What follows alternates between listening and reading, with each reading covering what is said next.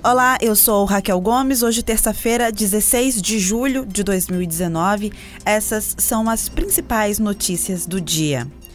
Os vereadores de Uruburetama votaram nesta segunda-feira e decidiram pelo afastamento provisório do prefeito José Wilson de Paiva, de 70 anos. Até lá, o vice-prefeito Arthur Wagner Vasconcelos Neri assume. Após a decisão, Tiago Abreu, assessor jurídico da Câmara, explicou que após o afastamento deve ser definida uma comissão processante que vai escolher o presidente e relator. Depois disso, o prefeito pode apresentar a sua defesa.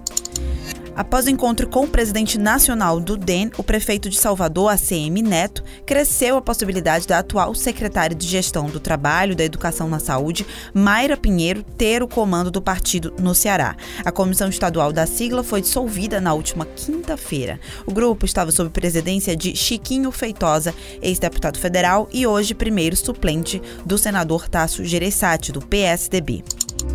O governo Jair Bolsonaro promete destravar as indicações e acelerar a distribuição dos cargos para partidos que apoiaram a primeira etapa da reforma da Previdência na Câmara. Apesar de terem sido empenhados 2 bilhões e 500 milhões de reais em emendas em troca de votos favoráveis, os deputados também pressionam pelos cargos represados.